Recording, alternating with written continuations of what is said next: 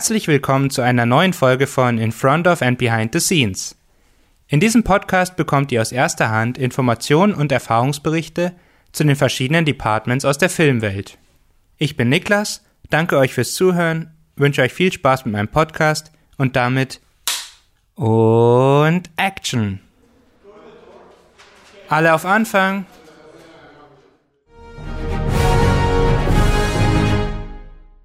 Heute spreche ich mit Götz Vierkant. Von Beruf ist er Setaufnahmeleiter.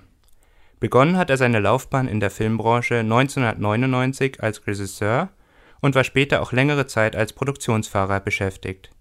Seit ca. 2007 fungiert er inzwischen als Setaufnahmeleiter, so auch bei einigen Münchner Tatortproduktionen. Bei einer davon haben auch wir uns kennengelernt und zusammengearbeitet. Ich freue mich auf das Gespräch mit ihm. Hallo Götz, schön, dass du dir Zeit für mich nimmst. Hallo Niklas.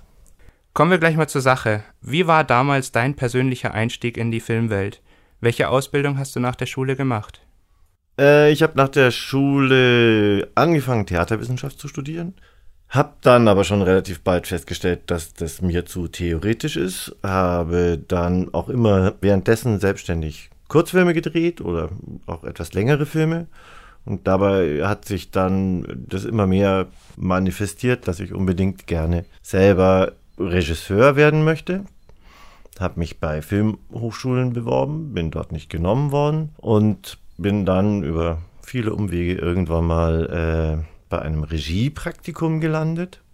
Und äh, da bin ich ans Set gekommen und der Regisseur hat mich angeschaut und hat gesagt, wozu braucht man denn Regiepraktikanten und sich umgedreht.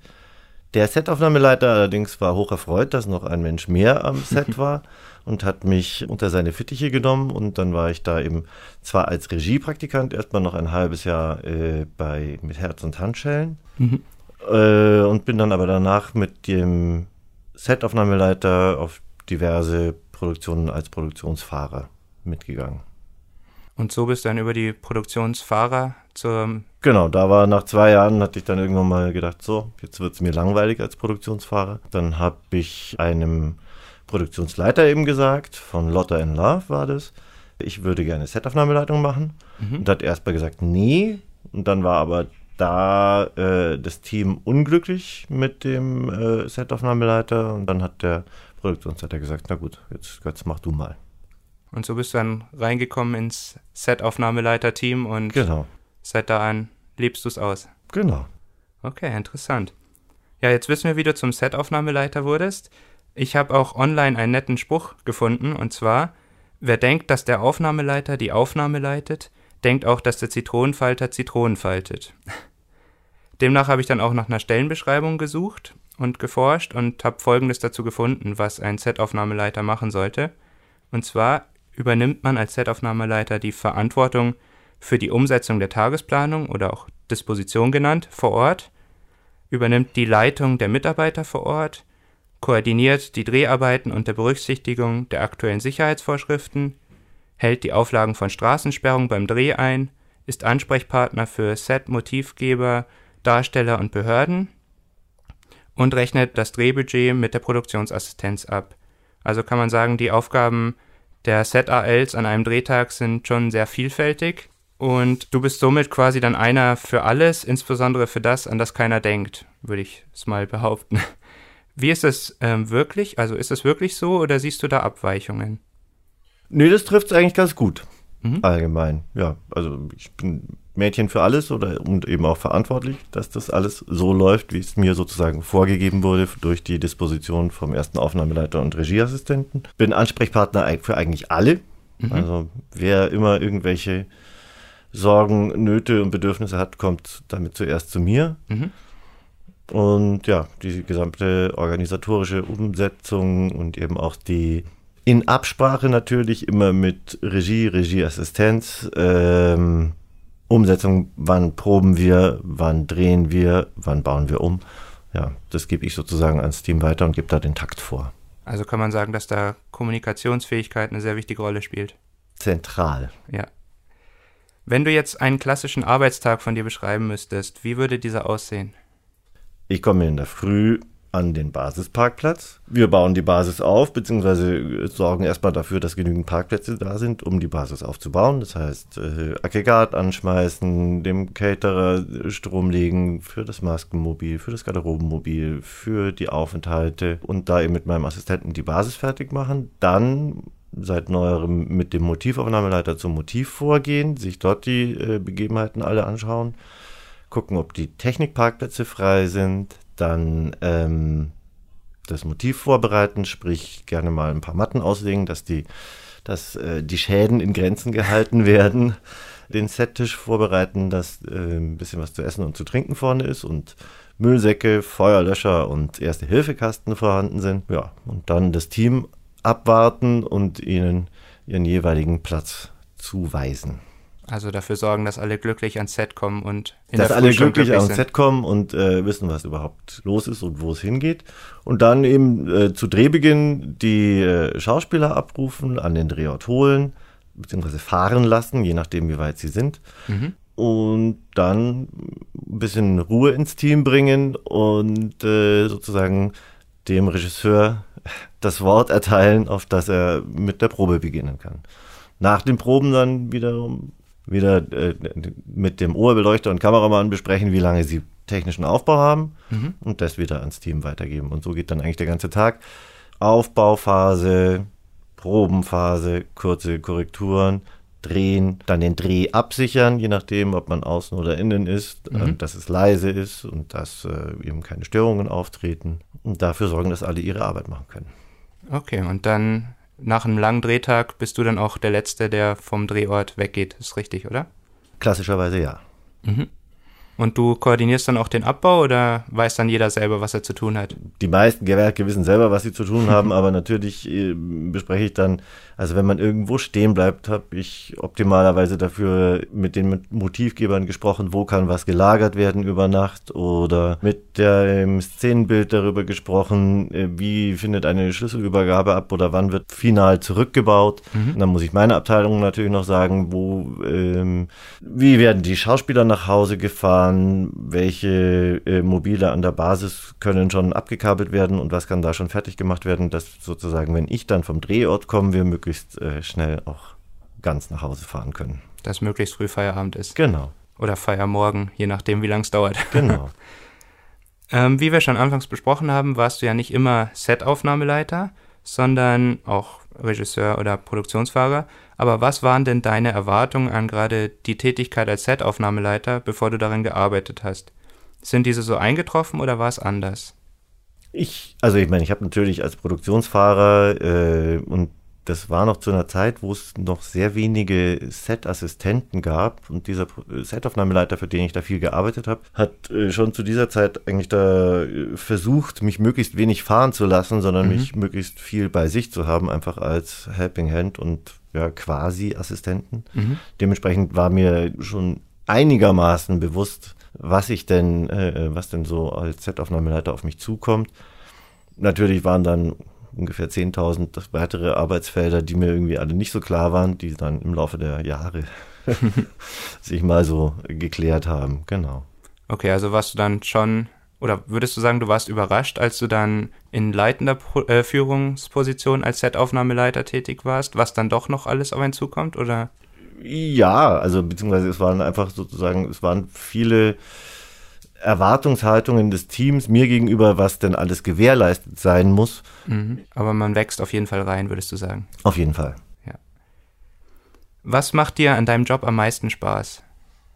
Die netten Leute tatsächlich. Also man hat eine große Abwechslung an Menschen, aber die meisten Filmschaffenden sind wirklich sehr spannende, mhm. umgängliche Zeitgenossen und die große Abwechslung, dass man an viele schöne Orte kommt und also die Szenenbildner suchen sich natürlich nur die interessanten oder schönen Orte aus und man kommt auch an viele Orte, an die sonst niemand kommt. Und das ist dann schon schön. Und klar, wenn man natürlich irgendwie mal an einer äh, spannenden, sowohl schauspielerischen oder auch actiongeladenen Szene mitmachen kann, das macht schon Spaß. Glaube ich, ja.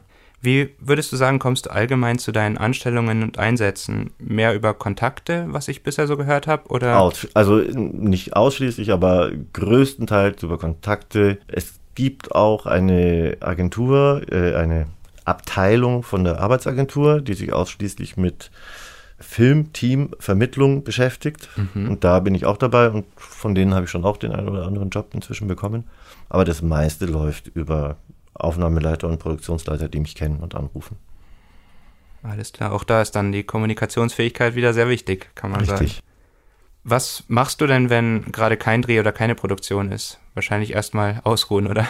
Sehr viel ausruhen. Ansonsten bin ich Hausmann und Vater. Also mhm. ich meine, nachdem ich beim Drehen so mein, für die Familie nicht besonders viel vorhanden mhm. bin, weil ich einfach 12 bis 14 Stunden unterwegs bin oder auch mal länger, ähm, versuche ich das dann in den langen Pausen, die sind, sozusagen auszugleichen, dass da halt dann ich wirklich die Erziehungs- und Haushaltsarbeit komplett mhm. übernehme. Ja, und ansonsten ausruhen. Ist auch wichtig, dann der Ausgleich, das, ja. den zu haben und auch die Zeit mit der eigenen Familie zu haben. Ansonsten wartest du dann auf das Telefon, bis das Telefon klingelt und jemand sagt, hier, ich habe wieder eine neue Anstellung für dich. Genau, also mehr okay. oder minder ist es so, aber also inzwischen ist es so, dass der Markt an Set-Aufnahmeleitern zu meinen Gunsten äh, sehr knapp ist. Das Tatsächlich. heißt, es, mhm. also letztes Jahr war Wahnsinn, da lief es wirklich wahnsinnig gut. Da konnte ich mir ständig sozusagen meine Filme äh, so aussuchen, wie ich sie haben wollte. Okay. Ähm, dieses Jahr ging es ein bisschen schleppend los, aber auch jetzt, wenn man mal eine gewisse äh, äh, Stellung hat äh, und die Leute einen kennen, dann kommt man schon gut durchs Jahr.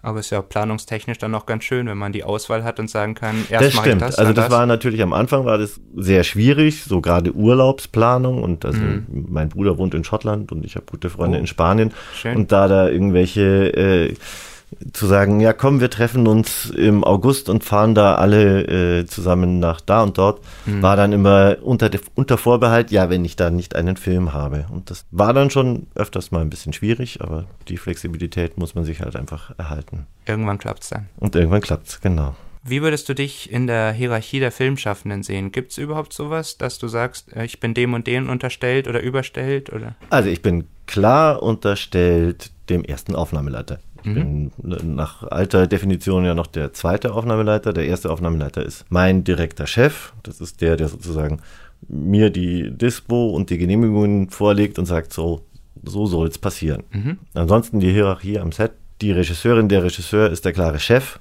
Und dann kommt eben die Kamerafrau, der Kameramann. Und dann wird's schwammig, würde ich mal sagen. Dann äh, kommt natürlich der Regieassistent, die Regieassistentin und mit mir, wir sind sozusagen so ein, ein, ein Duo, wo sich das je nach Film und Projekt immer so ein bisschen einleveln muss. Mhm. Wie rum denn nun, also ob da jetzt jemand das Sagen hat, aber meistens ist es einfach gute kollegiale Arbeit. Es gibt Regieassistenten, die sagen, haha, ich bin hier the number one und alle mhm. müssen nach meiner Pfeife tanzen, aber meistens ist es eben ein kollegiales Miteinander, weil ich sozusagen für die Seite der Produktion dastehe und er für die Seite des Regisseurs. Und dann je nachdem, ähm, was da relevanter ist, äh, wird halt auch entschieden. Muss ja noch Hand in Hand greifen beim genau. Team und gute Teamarbeit ist auf jeden Fall förderlich. Ja.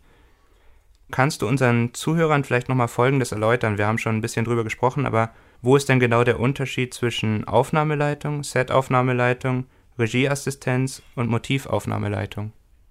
Also der erste Aufnahmeleiter ist derjenige, der das ganze Projekt organisatorisch leitet, vorbereitet und durchführt und äh, in Absprache eben mit dem Regieassistenten, der von der kreativen Seite alle Informationen sammelt, mhm. den Drehplan erstellt und die Genehmigungen beantragt bzw. beantragen lässt vom Motivaufnahmeleiter. Der ist sozusagen der Motivaufnahmeleiter und äh, der Set-Aufnahmeleiter sind die beiden, die direkt dem ersten Aufnahmeleiter zuarbeiten. Mhm. Der Motivaufnahmeleiter hat eine längere Vorbereitungszeit und sorgt eben dafür, dass dort die Verträge mit dem Motivgeber erstellt werden, dass die Genehmigungen bei der Stadt oder sonst wo auch immer Genehmigungen vonnöten sind, dass er die einholt und ich bin dann eben am Drehort und Drehtag dafür zuständig, dass das alles so eingehalten wird, wie es geplant ist. Also kann man sagen, beide, also Motivaufnahmeleitung und Setaufnahmeleitung, beide mehr in organisatorischer Hinsicht. Ja. Nur der eine halt mehr im Voraus, dass alles steht und der andere dann während der Action. Genau.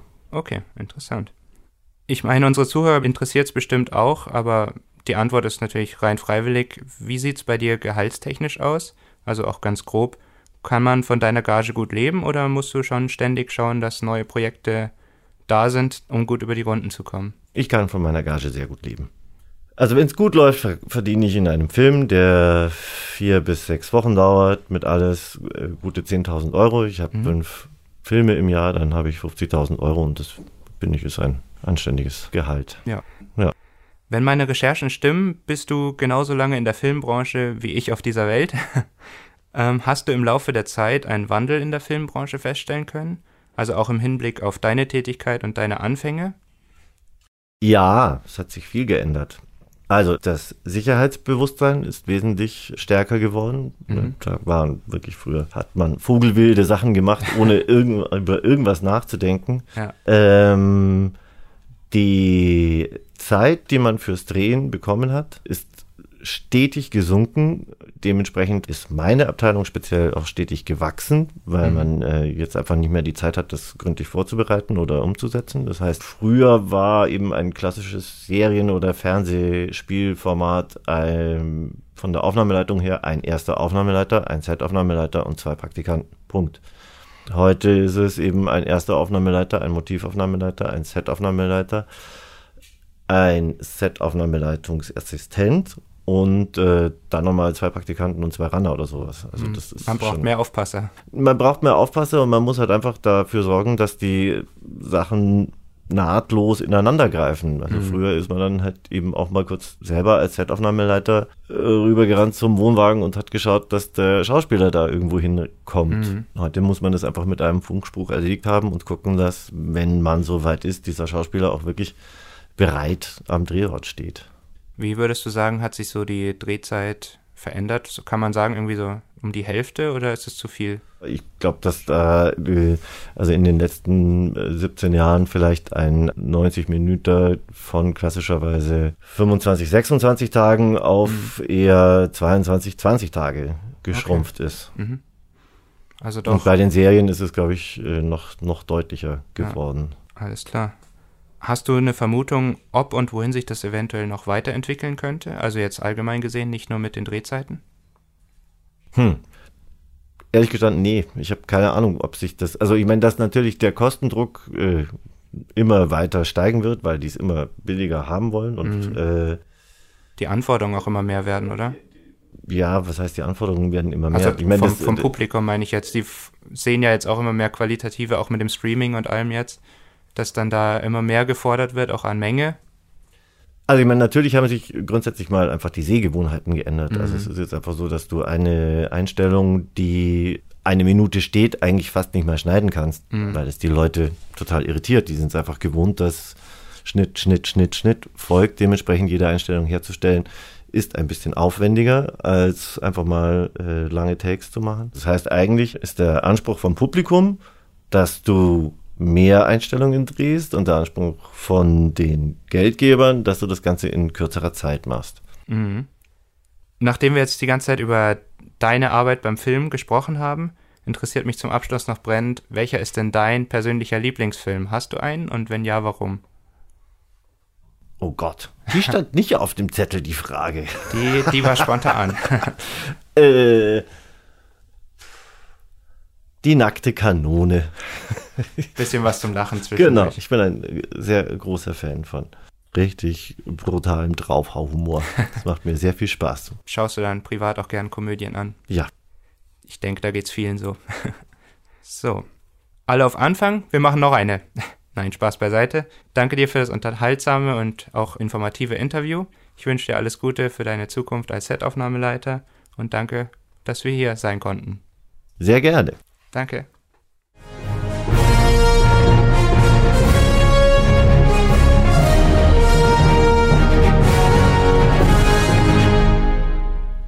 Diese Podcast-Reihe ist im Rahmen meiner Bachelorarbeit für die Technische Hochschule Deggendorf entstanden. Die lizenzfreie Musik Superhero Theme 7963 der Seite pixabay.com wurde freundlicherweise kostenfrei durch den Nutzer Humanoid VFX zur Verfügung gestellt. Die Atmo mit dem Titel Film Set Roomy Voices and Guffers Working Thuds, Gels Rolling Up in Large Hall 1. Flag vom Nutzer Kyles stammt kosten- und lizenzfrei von der Seite freesound.org